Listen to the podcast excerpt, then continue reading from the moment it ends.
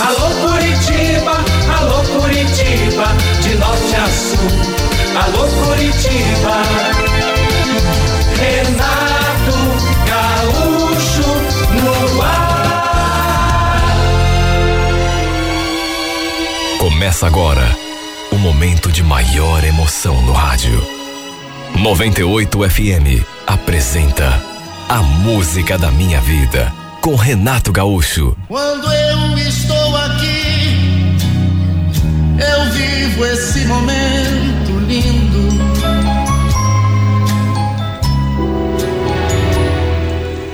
Meu pai nunca foi um homem rico. Pelo contrário, eu lembro de termos passado dificuldades quando eu ainda era muito nova. Mas com o tempo, as coisas foram se ajeitando, ele acabou herdando umas terras do meu avô. E aí, com a sua parte do dinheiro, comprou uns terrenos, deixou lá valorizando e no fim, depois da sua morte, eu, meu irmão e minha mãe acabamos herdando tudo.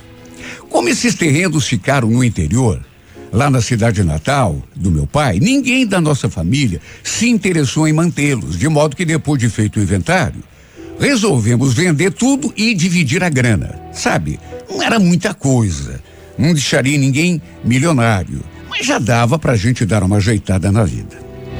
Eu já estava casada, fazia oito anos quando o meu pai faleceu.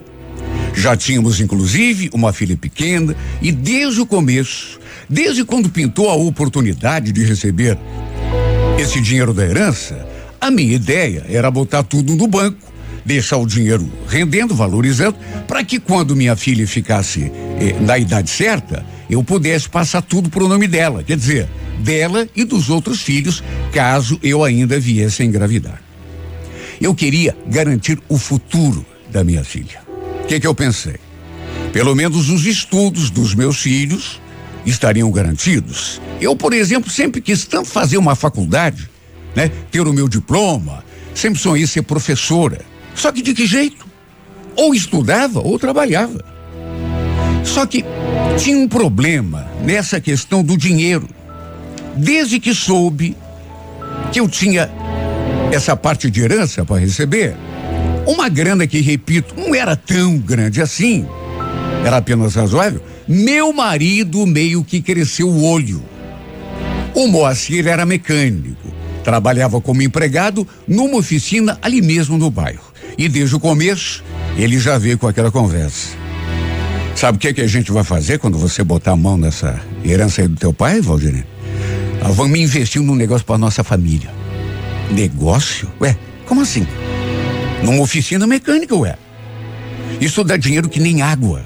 Ó, se eu tivesse minha própria oficina, você ia ver. Ia ganhar rios de dinheiro.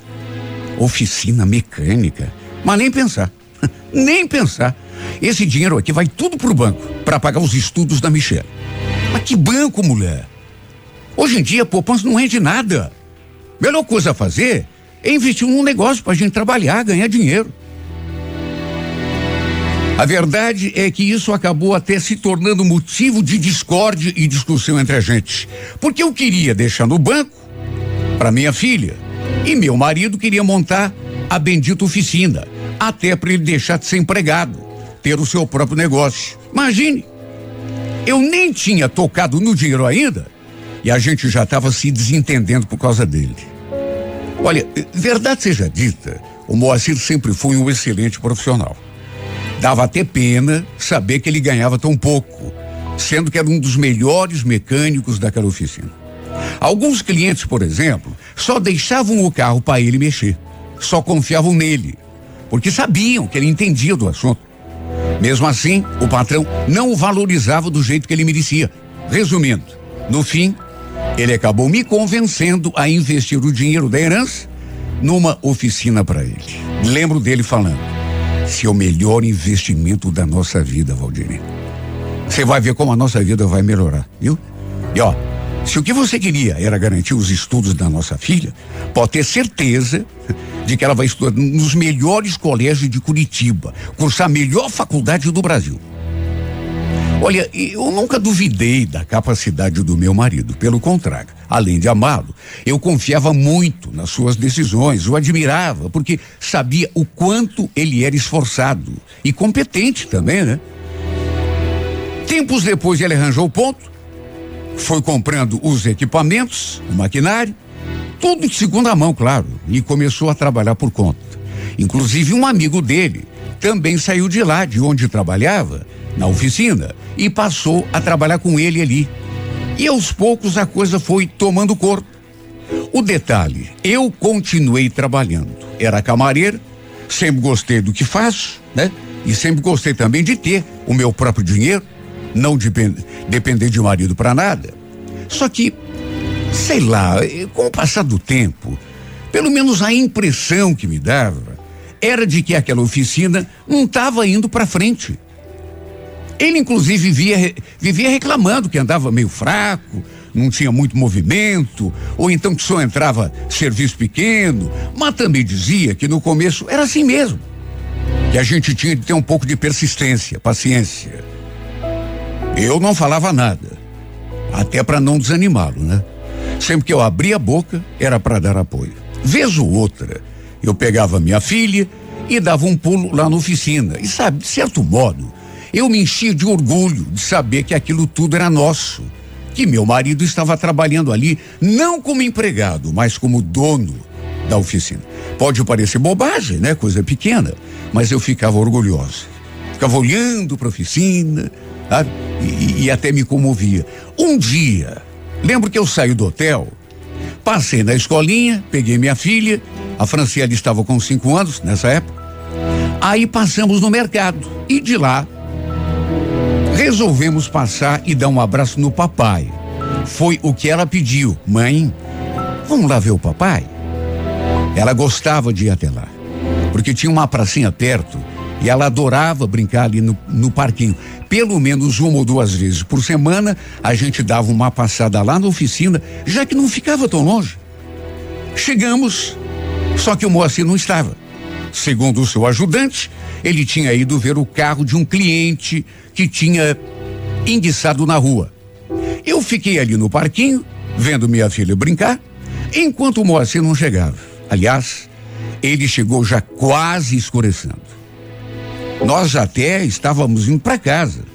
Mas aí ele pediu para a gente esperar um pouco, que nos levaria de carro.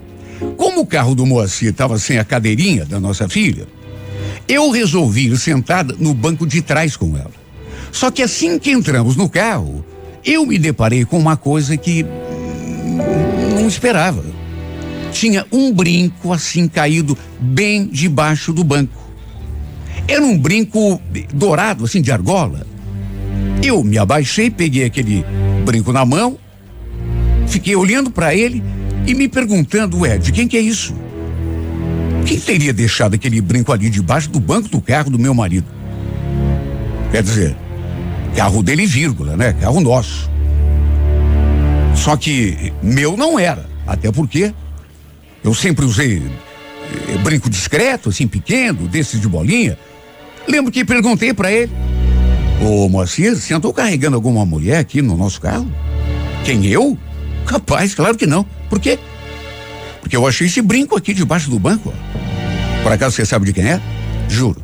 Não perguntei aquilo em tom de acusação. Mesmo porque, até aquele momento, não estava pensando em nenhum tipo de bobagem, sabe? Desconfiada de nada. Perguntei assim na boa. Ele virou assim para trás, deu uma olhada e falou que não sabia. Jurou que nenhuma mulher tinha entrado ali naquele carro. Até que acrescentou. Só se o Adriano deu corona para alguém, porque eu emprestei o carro hoje cedo para ele. Numa dessas, juro, não fiquei desconfiado. Chegamos em casa e, como ele ainda iria voltar para a oficina, pediu para eu deixar o brinco ali no carro, porque queria ver lá com o seu ajudante se ele sabia de quem era. Ele tinha emprestado o carro de manhã para o ajudante e quem sabe numa dessas o, o ajudante tivesse eh, levado alguma mulher, uma namorada, sei lá. E ficou nisso. O episódio acabou caindo no esquecimento. Até que perto de completar um ano e meio, que meu marido tinha aberto aquela oficina, eu comecei a querer saber um pouco mais do negócio. Porque, sei lá, parecia que não engrenava. Podia ser impressão minha, mas eu acho que ele ganhava mais dinheiro quando trabalhava de empregado do que agora. Volta e meia, inclusive, eu tinha de arcar com uma ou outra conta que ele não conseguia pagar. E o detalhe é que sempre que eu ia à oficina, tinha dois ou três carros de cliente para fazer algum serviço, ou seja, o dinheiro estava entrando. Então eu comecei a questioná-lo. Só que, como não entendia do negócio, ficava boiando quando ele falava alguma coisa. Um dia dei uma passada no fim de tarde com a minha filha na oficina e me deparei com uma situação estranha. Tinha uma geladeira, um fogão de seis bocas, um micro-ondas, uma máquina de lavar roupa e uma televisão. Dessas que acessam internet e tudo. Tava tudo ali, num canto da oficina. Eu naturalmente perguntei de quem era aquilo tudo, né? Até imaginei que pudesse ser do ajudante dele. Mas aí meu marido falou: Isso é nosso, Valdir. Tinha um cliente aí para quem eu fiz um serviço que estava me devendo fazia tempo e como ele não tinha grana, acabou me dando isso aí, né? para quitar dívida. Mas o que que a gente vai fazer com isso, Moacir? A gente já tem tudo lá em casa, graças a Deus, né? Não cabe mais nada. Pois é, eu, eu sei. Sei lá, vou ver se vendo, não sei. Eu sugeri que ele deixasse alguma coisa ali mesmo na oficina, a geladeira, por exemplo, o fogão, né? O micro-ondas, até para eles poderem ter água gelada ou mesmo preparar alguma coisa, se desse fome. Só que não sei, podia ser impressão minha, mas o Moacir estava estranho. Parecia aborrecido com alguma coisa. A expressão dele eh, não estava boa. Até lá em casa, depois que chegou, ele não estava muito para conversa. E quando perguntei se ele andava preocupado com alguma coisa, ele falou que não era nada, era só questão da oficina mesmo. Lembro que eu estava lidando com o jantar, quando de repente escutei alguém batendo palmas lá fora. Escutei o barulho da porta. Então até pensei que o Moacir tivesse ido lá ver quem estava no portão. Só que de repente, sei lá, eu comecei a escutar assim um, umas vozes alteradas, uma gritaria. Não quero saber, Moacir. Eu quero as minhas coisas de volta, aquele meu. Eu me aproximei assim da, da, da janela, depois de baixar o, o, o fogo lá da comida. E da janela da sala estava uma frestinha aberta, eu abri um pouco mais. E vi que tinha uma mulher e um rapaz no portão. Os dois do lado de fora. E aquela mulher discutindo com o meu marido. Querendo saber das coisas dela. Lembro que o Moacir deu uma olhada assim para trás para ver. Realmente eu estava nessas alturas já estava na porta até para saber o que estava acontecendo. Eu percebi que ele fez que ele fez assim um sinal para aquela mulher é, baixar a voz ou quem sabe até ficar quieta. Mas ela não se deu por achada. Não vou ficar quieta não, viu? E se a tua mulher escutar, azar o teu. Cadê minha geladeira? Cadê meu fogão? Eu quero as minhas coisas, moça, e quero agora. Eu escutei aquilo e gelei o que estava acontecendo ali afinal. Quem era aquela criatura que estava berrando daquele jeito, exigindo suas coisas? Quando ela falou em geladeira e fogão, claro que imediatamente eu lembrei daquelas tralhas que estavam lá na oficina. Só que meu marido, em vez de dizer alguma coisa ou responder, ele só ficava ali gesticulando, mas não abria a boca. Eu então me aproximei e no que bati os olhos, assim, mais de perto, naquela mulher, tive um sobressalto. Eu vi que ele estava usando um brinco de argola, muito parecido com aquele que tinha debaixo do banco do nosso carro naquele dia. Isso já fazia meses, mas eu lembrei na mesma hora. Olha, eu podia jurar que era o mesmo brinco. Se não fosse o mesmo, era muito, mas muito parecido. Perguntei: O que, você está gritando com meu marido? A mulher olhou assim para mim, sabe? Com aquela cara de brava. E retrucou: Meu assunto é com Moacir, viu? Não é com você, não. Ela falou aquilo e apontou o dedo pro meu marido como se eu nem estivesse ali. Ou você me dá as minhas coisas, Moacir, e eu quero agora. Ou eu conto tudo para tua mulher. Não é porque você me deu que agora tem o direito de me tirar tudo de volta, viu? Eu fiquei em pânico, já antevendo o que estava rolando ali. Porque, por mais boba que eu fosse, chega numa hora que a pessoa se dá conta. Moacir, do que que essa mulher tá falando, Moacir? Ele não falava.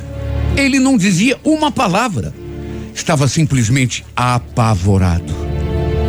É claro que nessas alturas, minha ficha já tinha caído. Primeiro, que ela só podia estar tá falando daquelas coisas que estavam lá na oficina. Geladeira, fogão, micro-ondas, máquina de lavar roupa, televisão. Sabe, por mais que meu marido permanecesse ali com aquela cara de bobo em silêncio, eu seria muito idiota se não entendesse o que estava acontecendo. Aquela mulher devia ser amante dele. E aquelas coisas tinham sido presentes que ele deu para ela, só que aí, por algum motivo que eu não sabia, ou por outro, ele foi até lá e tomou tudo dela de volta. Repito, o motivo eu não sabia. Ela era amante dele. Tava mais do que na cara. E ainda tinha aquele detalhe do brinco. Repito, se aquele brinco não fosse o mesmo que eu encontrei debaixo do, do, do banco do nosso carro aquele dia, era muito parecido. Nessas alturas, eu já estava morrendo de vergonha, porque tinha gente que, eh, pelos gritos, pelas vozes alteradas, tinham saído até na janela para ver o que estava rolando. Até que para tentar se livrar da mulher, meu marido falou que ia devolver tudo no dia seguinte que ela podia ficar tranquila. Olha, o meu mundo ruiu naquela noite. E a partir daquele momento, minha vida virou de ponta cabeça. Depois eu fui atrás, precisava saber o que estava acontecendo, mas em detalhes. E acabei descobrindo que ele já tinha um caso antigo com essa mulher, desde os tempos em que ele ainda trabalhava de empregado naquela outra oficina.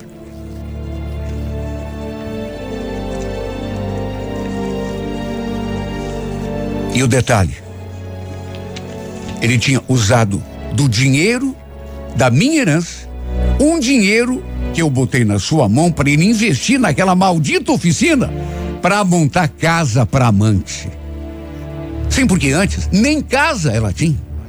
Ele comprou tudo. Bancou tudo com o meu dinheiro. O dinheiro da herança do meu pai. Aliás, um dinheiro que desde o começo eu tinha decidido que ia guardar para nossa filha. Meu Deus, como ele pôde fazer isso? Sem contar que continuou sustentando o desgraçado com o dinheiro que ganhava na oficina.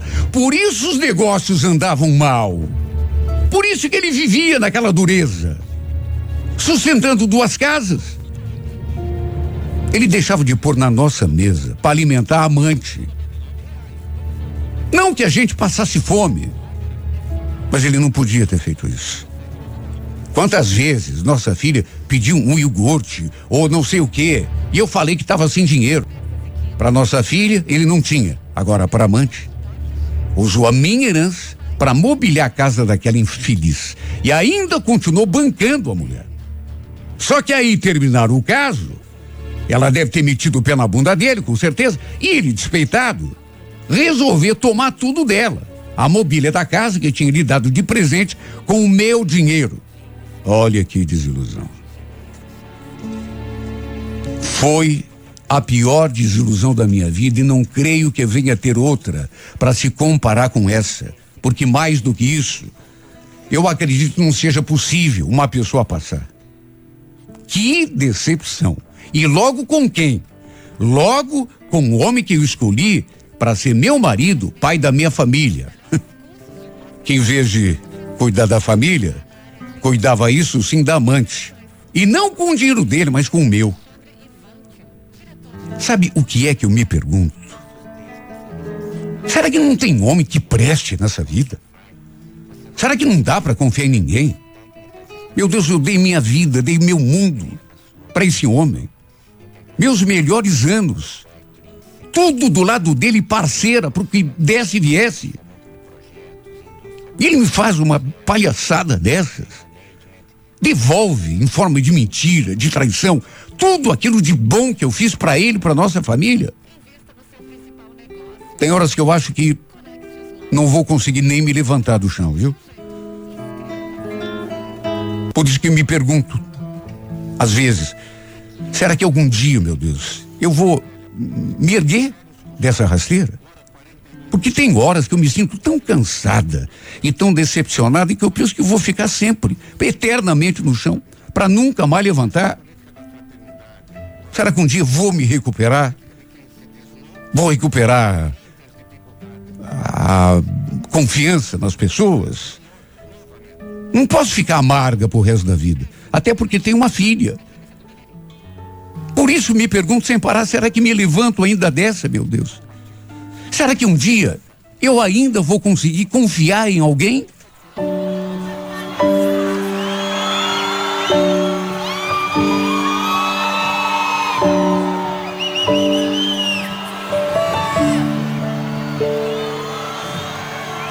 De que vale tanta gente interessada? De que vale tanta foto publicada? De que vale tanta frase abençoada? Se nem eu sei bem quem sou. Toda hora chega a conversa fiada. No meu mundo isso tudo é palhaçada. Tudo muito mais no fundo, tudo é nada. Se nem eu sei bem quem sou. Sei, tá tudo bagunçado em mim. Mas a verdade é que eu só preciso de amor. E quem não precisa de amor?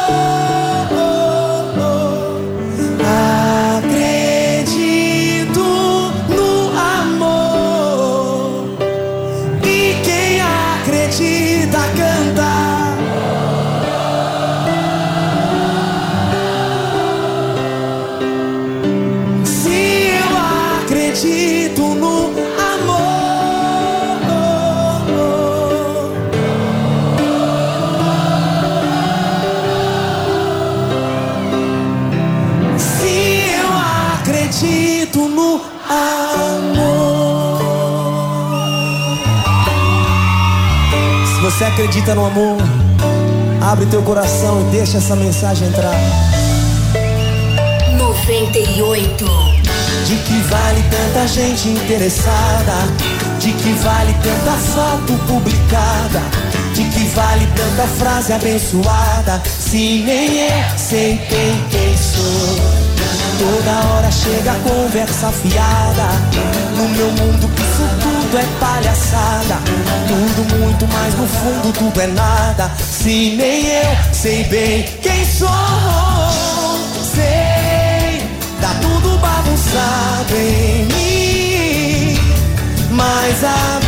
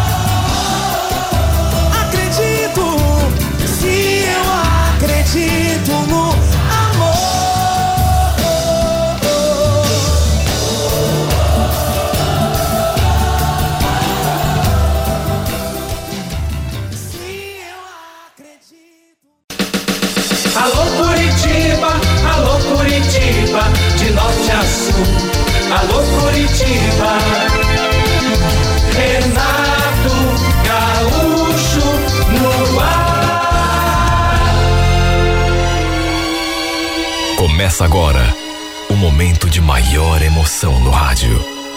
98 FM apresenta A Música da Minha Vida com Renato Gaúcho. Quando eu estou aqui, eu vivo esse momento lindo.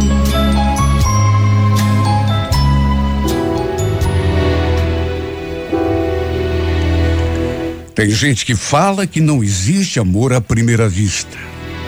Mas desde que bati os olhos no Aldo pela primeira vez, já senti meu coração bater mais forte. O Aldo era irmão de uma amiga da minha tia. E deu para sentir desde o começo que ele também ficou encantado por mim. Tanto que com o passar dos dias, a gente acabou se aproximando e logo acabamos nos envolvendo e começamos a namorar. Ele era tão carinhoso, tão romântico e demonstrava gostar tanto de mim. Depois de alguns meses de namoro, resolvemos que não iríamos esperar muito e decidimos que dali um ano, um ano e pouquinho no máximo, marcaríamos logo a data do nosso casamento. Só que nesse meio tempo aconteceu um imprevisto. Eu acabei engravidando. Foi um golpe para nós dois, até porque nenhum dos dois estava preparado. Nós dois ficamos meio perdidos, sem saber o que fazer. Mas como nos amávamos, amávamos muito, mas como a gente se amava demais, essa gravidez apenas antecipou a realização dos nossos planos. Era para termos casado em dezembro do ano seguinte, mas acabamos antecipando tudo e casando no fim daquele mesmo ano. Detalhe: escondi que estava grávida de todo mundo. Não contei para ninguém nem mesmo para minha mãe. Eu era tão jovem, só tinha 18 anos e não queria que meus pais ficassem bravos comigo, se desapontassem ao saber que eu tinha engravidado, né? Já no tempo de namoro. Só fomos contar para todo mundo depois do casamento. Então todos ficaram pensando que eu tivesse engravidado na nossa lua de mel. Somente quando o bebê nasceu é que ficaram sabendo que eu tinha aprontado antes do casamento. Mas aí eu já estava casada e todo mundo aceitou assim numa boa. E olha, no começo, ao lado do meu marido, eu tinha a vida que pedia a Deus. Era um homem tão carinhoso, trabalhador, responsável, cuidava bem de mim, do nosso filho. Sabe aquele marido perfeito? Posso dizer que fui feliz, pelo menos nos primeiros anos. Ao lado do Aldo, descobri muita coisa. Até que descobri uma coisa que, sinceramente, essa eu não queria. Ele me traía. Eu não desconfiava. Eu naturalmente não sabia.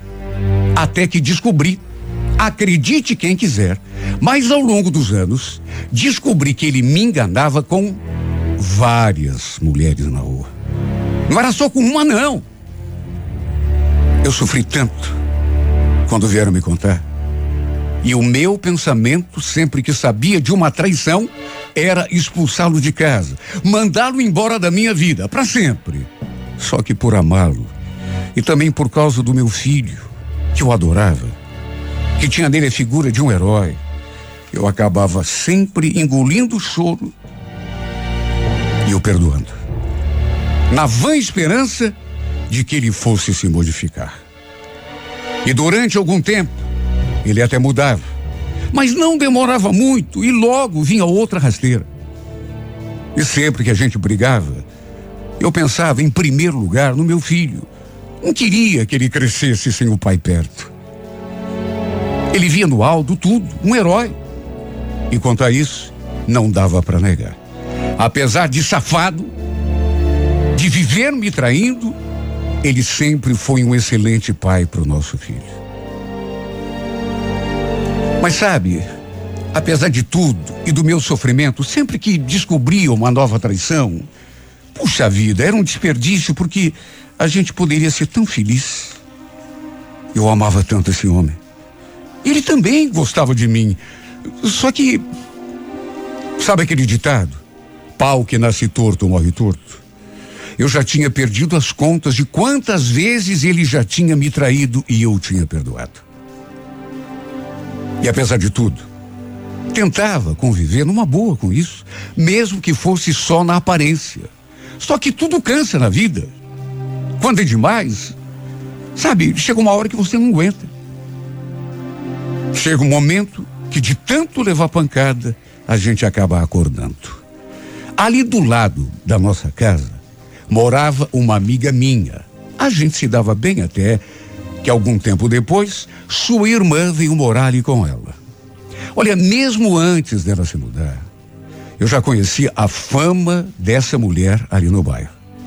Era uma mulherzinha muito à toa, de nível muito baixo. Saía com hoje, com outra manhã. Sabe, mulher que não sossega o facho? Não se contenta com um homem só? Pois a Carmen era exatamente esse tipo de mulher. Apesar de tudo, nunca destratei. Sempre a cumprimentei assim, na boa, quando a gente se cruzava na rua, até porque não tinha nada a ver com a vida dela. Se ela tinha ou não boa fama ali na vizinhança, pouco me importava. Só que tudo porque eu nunca imaginei que ela fosse cismar justamente com o meu marido. Se bem que sendo o safado que ele era, na verdade, banquei a boba, né? Marquei toca. Era visto que os dois acabariam se cruzando. Já que morávamos ali tão perto, e quando tudo veio à tona, eu acabei explodindo. Repito, chega uma hora que a gente cansa, sabe, de perdoar, de relevar. Chega uma hora que dói tanto que você acaba tomando uma atitude. Quando os confrontei, ele não pediu perdão. Não pediu nem desculpa. Como tinha feito durante todo o nosso casamento, porque até ali ele traía, eu flagrava, chegava lá, o confrontava, o colocava contra a parede e ele pedia perdão. Só que dessa vez não. Pelo contrário, foi capaz de jogar na minha cara. Meu Deus, essa foi a coisa que mais me doeu jogou na minha cara que estava apaixonado pela biscate. Foi um momento amargo e difícil demais. Aos prantos eu falei, já que é assim, Aldo, pega tuas coisas e suma da minha frente, viu? Vai ser feliz com a sua ordinária. Agora, uma coisa eu te falo: você ainda vai se arrepender.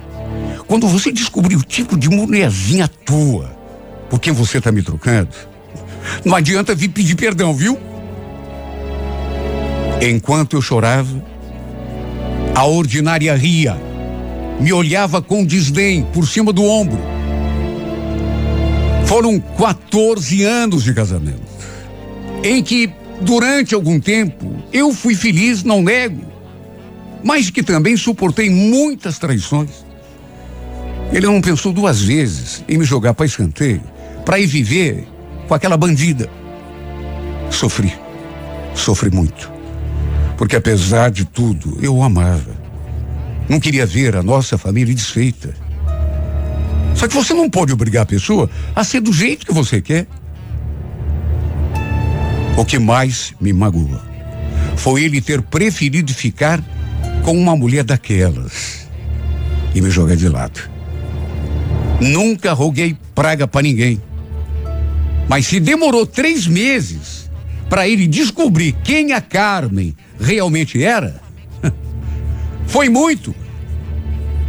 Três meses. E olha que eu tô chutando alto.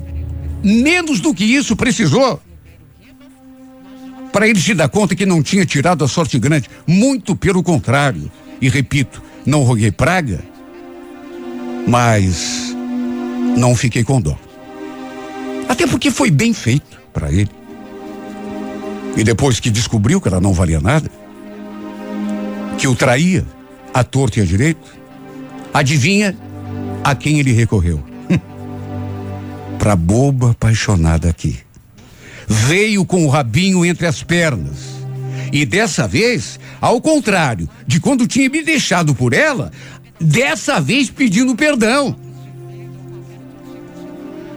Eu te amo, Karina. Juro para você, eu, Eu sei que eu vacilei de novo, mas pelo nosso filho, por favor, me deixa voltar. Cansei de ser palhaço, Aldo. Cansei de estar sempre em segundo plano na tua vida. Não quero mais saber de você. Volta lá pros braços daquelazinha e me deixa em paz. É aquela coisa, né? Quem bate, esquece. Mas quem leva o golpe. E olha que eu tinha relevado muita coisa. 90% das mulheres do mundo não relevariam o que eu relevei. Eu precisava ter pelo menos um pico de vergonha na cara, de orgulho. E olha, não foi fácil, mas fui tocando a minha vida como dava. Fiquei sozinha por três anos e prometi que nunca mais teria outro relacionamento. Estava cansada de tanto sofrer. E quer saber? Estava me sentindo bem sozinha. Até que ao cabo daqueles três anos, comecei a sair com as amigas, a me abrir para a vida de novo. A gente costumava sair para dançar.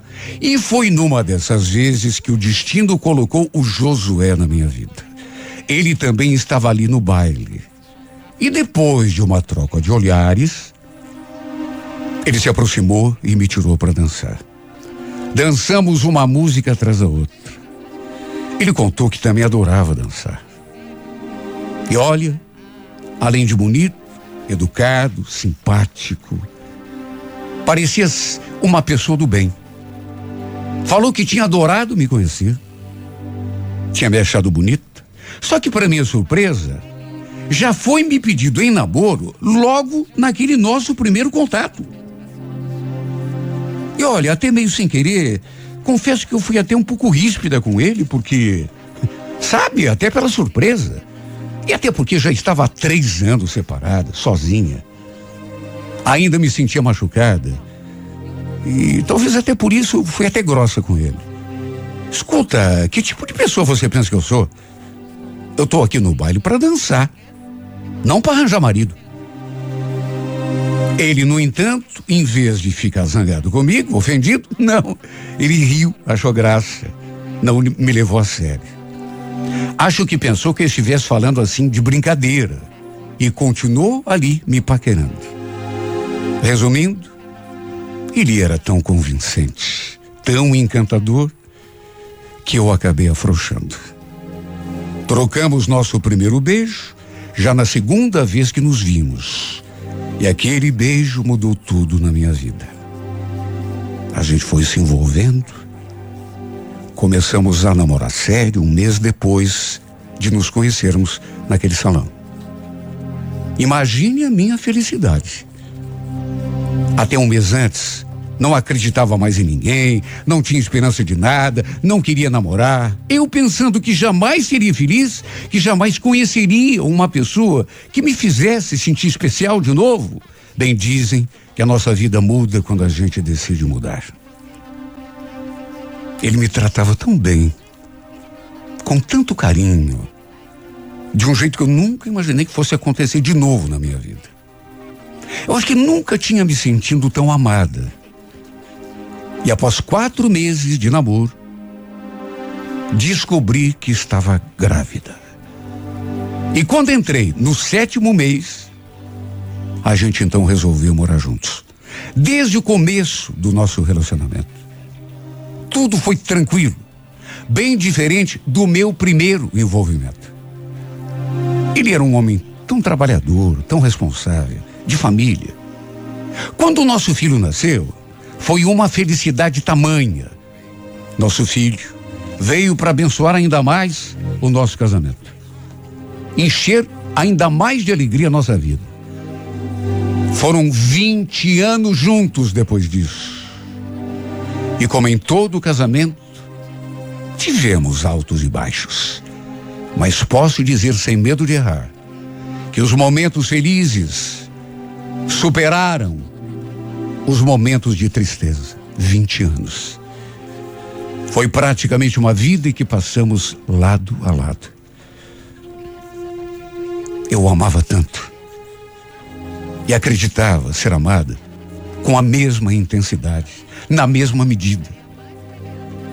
Até que um sábado à noite, 20 anos de casamento, do nada, sem que eu esperasse, ele se aproximou, dizendo que tinha um assunto importante para tratar comigo. E eu assim até distraída, sem só pela expressão do rosto dele, comecei a ficar preocupada.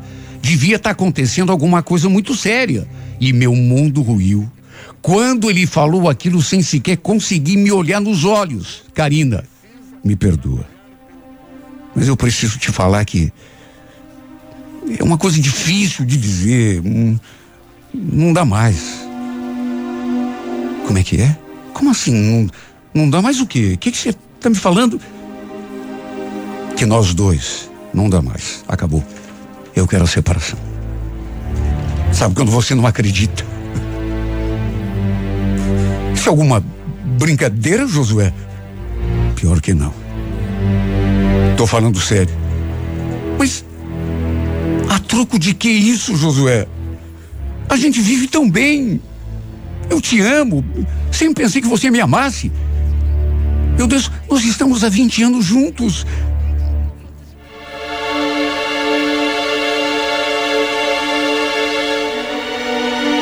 Eu falava, ele não dizia uma palavra. Até que, não suportando mais aquela dor, caiu no choro e não parei mais. Cheguei a implorar que ele não me deixasse. O que faz uma mulher apaixonada por um homem? Me rastejei. Falei que sem ele minha vida perderia o sentido. E o pior é que perderia mesmo.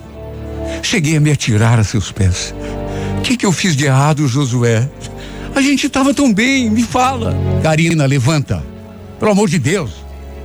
Não torne isso mais difícil ainda. Não me deixa. Josué, eu te amo. Você é tudo para mim. Olha, se você quiser um tempo para pensar, eu te dou esse tempo. Você nem precisa dormir ali no quarto comigo, eu durmo na sala.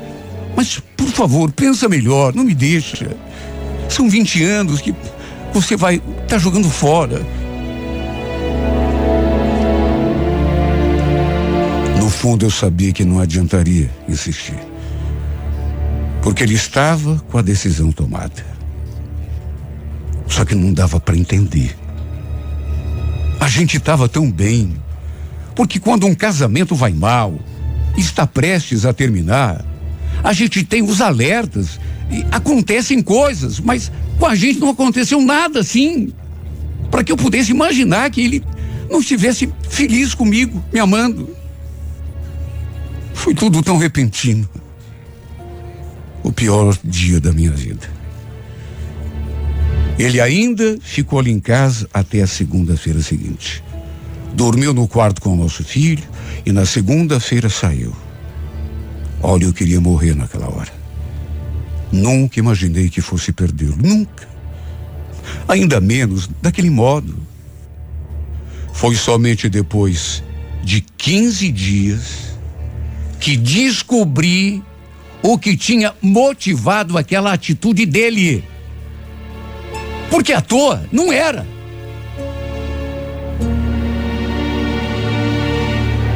É como dizem: desgraça pouco é bobagem. Acredite quem quiser. Quando soube, eu custei a acreditar. Mas tinha sido por causa. Olha, até hoje, quando eu falo, ou escrevo, ou penso nisso, eu penso que é loucura, que não aconteceu. Foi por causa da Carmen aquela mulher à toa que o Josué resolveu me deixar. Não dizem que um raio não cai duas vezes no mesmo lugar? No meu caso, caiu. Eu fui tomada por um ódio quando vieram me contar que os dois estavam juntos. Que aquele infeliz tinha sido a responsável pelo fim do meu casamento. Mais uma vez, Senti um ódio tão grande daquela criatura que eu jamais imaginei que pudesse sentir por alguém na vida. Fiquei tão cega de raiva. Não sei como não cometi um. Minha vontade era de quebrar todos os dentes que ela tinha na boca. Mas depois, acabei pensando melhor e me dei conta de que não valia a pena descer ao nível daquela mulher. Mesmo assim, falei tudo que estava entalado na minha garganta. Você é a pessoa mais infeliz que eu conheci em toda a minha vida. Você não vale aquilo que come, Carmen. Será que você não é capaz de conseguir um homem para você? Você tem que pegar os restos das outras? Ela nem ligou. Ela nem deu bola. Como já tinha acontecido naquela primeira vez, ficou rindo da minha cara, me olhando com aquele ar de superioridade. Depois eu soube que ela tinha se aproximado dele através dos sobrinhos. O Josué jogava bola com eles e aos poucos a maldita começou a frequentar a cancha. Foram noites e noites de choro, tristeza. Quase entrei numa depressão profunda. Para se ter uma ideia, emagreci 12 quilos. E por amá-lo, mais do que tudo, não me envergonho de dizer que corri um monte atrás dele. Corri mesmo. Não foi uma vez. Liguei várias vezes, implorando que ele voltasse. Mas ele sempre me falava a mesma coisa. O amor acabou, Karina. Não posso fazer nada. Esqueça, tá? Vai ser melhor para você. No fim, não me restou outro remédio a não ser fazer o que ele aconselhou. Tentar esquecê-lo, deixá-lo em paz. O que mais me restava? Duas vezes, duas vezes, eu perdi o marido, duas vezes para a mesma infeliz da mesma mulher. Sei que contando é difícil de acreditar. Se não tivesse acontecido comigo, talvez nem eu acreditasse. É, Carmen, você conseguiu mais uma vez, duas vezes seguidas. Agora tem o seguinte. Você conhece aquele provérbio? Aqui se faz, aqui se paga? Cuidado que a vida cobra, Carmen. Uma coisa eu te falo. Ainda não perdi a guerra. Não que eu queira o Josué de volta, mas tem a lei do retorno, viu? Você sabe do que eu tô falando, não sabe? Ou você pensa que eu não sei que você fez macumba para tirar o Josué de mim? Não negue. Eu descobri tudo.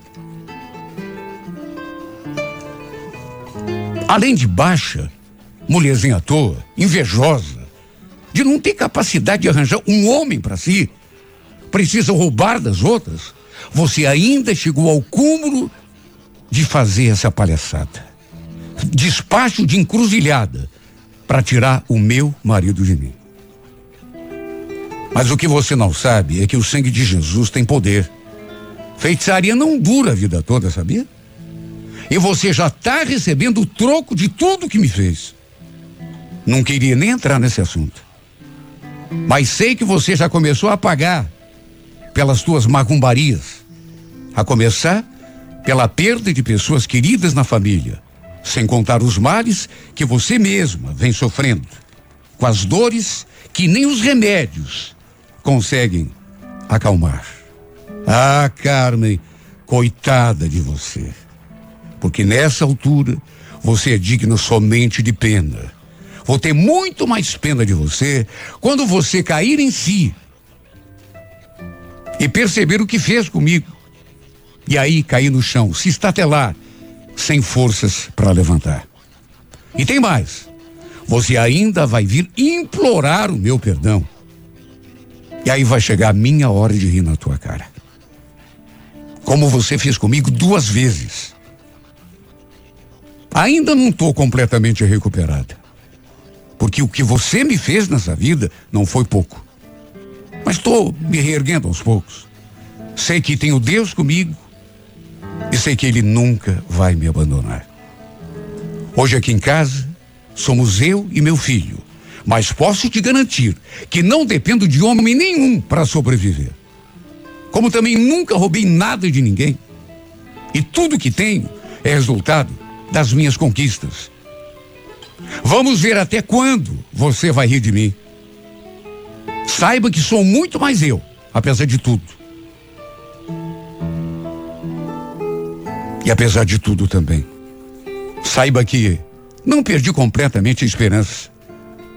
Não disputando com uma mulher vulgar e invejosa, como você, que consegue coisas só através de bruxaria. Que só não dormiu ainda com o sapo porque não sabe qual é o macho. Ou vai dizer que estou mentindo. Eu ando aqui no bairro de cabeça erguida, sem vergonha do meu passado. Mas e você, Carmen? Será que você pode dizer o mesmo? O time todo de futebol do bairro já passou pela tua mão. Ou será mais indicado dizer que você passou pela mão deles? Teu destino, cara. Infelizmente, é andar para trás e cobiçar as coisas dos outros. Você quer saber?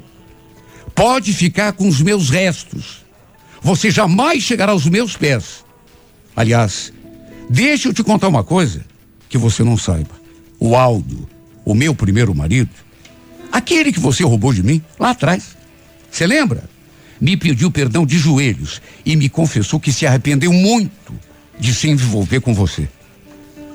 Sabe o, o que mais que ele disse? Que sente pena do Josué, meu segundo marido, porque ele não conhece a cobra e macumbeira que você é. Até me propôs que a gente voltasse, sabia? Então cuidado, viu? Sua cobra. Assim como aconteceu com o meu primeiro marido, pode acabar acontecendo com o segundo se realmente acontecer, saiba que estarei aqui de salto alto e em pé só para aplaudir a tua derrota. A vida cobra, Carmen. A lei do retorno é infalível.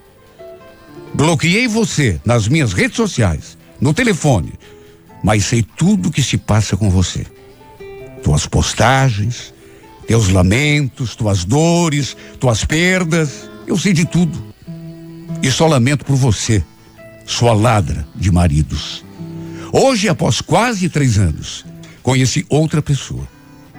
Alguém que me trata como uma rainha, que não sabe o que fazer para me ver feliz, porque ama, me ama de verdade. E dessa vez eu tenho certeza que é de verdade mesmo. E, inclusive, quer se casar comigo, tudo como manto figurino. Sem dúvida, um anjo mandado por Deus para me ajudar a me curar das cicatrizes do passado.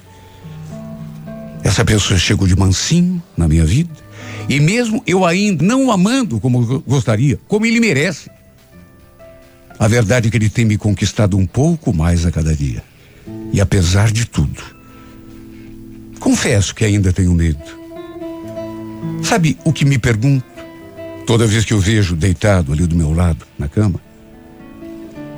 Será que aquela infeliz vai querer te roubar de mim também? Me responda, Carmen. Será que você ainda não aprendeu? Será que você ainda vai querer se atravessar no meu caminho mais uma vez? E roubar de mim aquilo que eu tenho de mais precioso? Um homem que me ama, do jeito como eu nunca fui amada, e que você também não foi amada.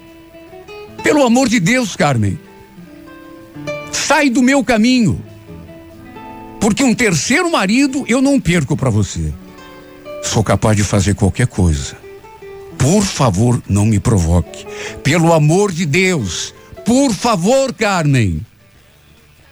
Me deixe em paz.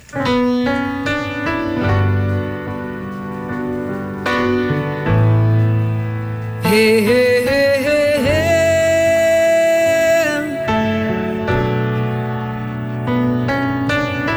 Se já estamos misturando as meias, dividindo o mesmo edredom. No meu guarda-roupa tem sua gaveta. No seu banheiro já tem maquiagem e batom. Adoro quando corro pra você assustada. Você é o meu herói, matador de baratas. E depois de tudo a gente dá risada. Se você já me deu a cópia da chave. Eu tô pensando, acho que você sabe. Eu quero acordar do seu lado toda manhã, ouvir seu bom dia, um café croaçando as cópias da gente, correndo num quintal, os altos e baixos de todo casal. Eu quero nós dois bem juntinhos, até ficar bem velhinhos, bengala e crochê. Até o final, eu e você.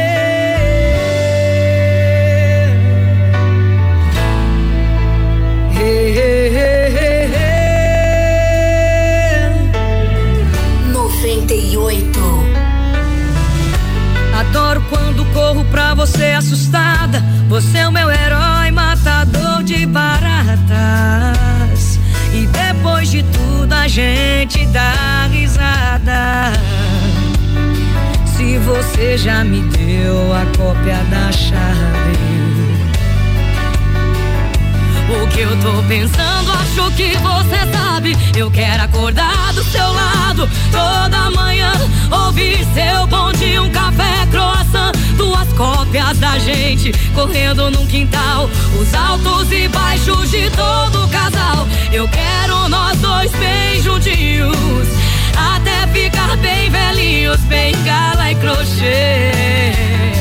Até o final, eu e você eu quero acordar do seu lado toda manhã, ouvir seu bom dia, um café, croissant, duas cópias da gente correndo num quintal, os altos e baixos de todo casal. Eu quero nós dois bem juntinhos, até ficar bem velhinhos, bengala e crochê, até o final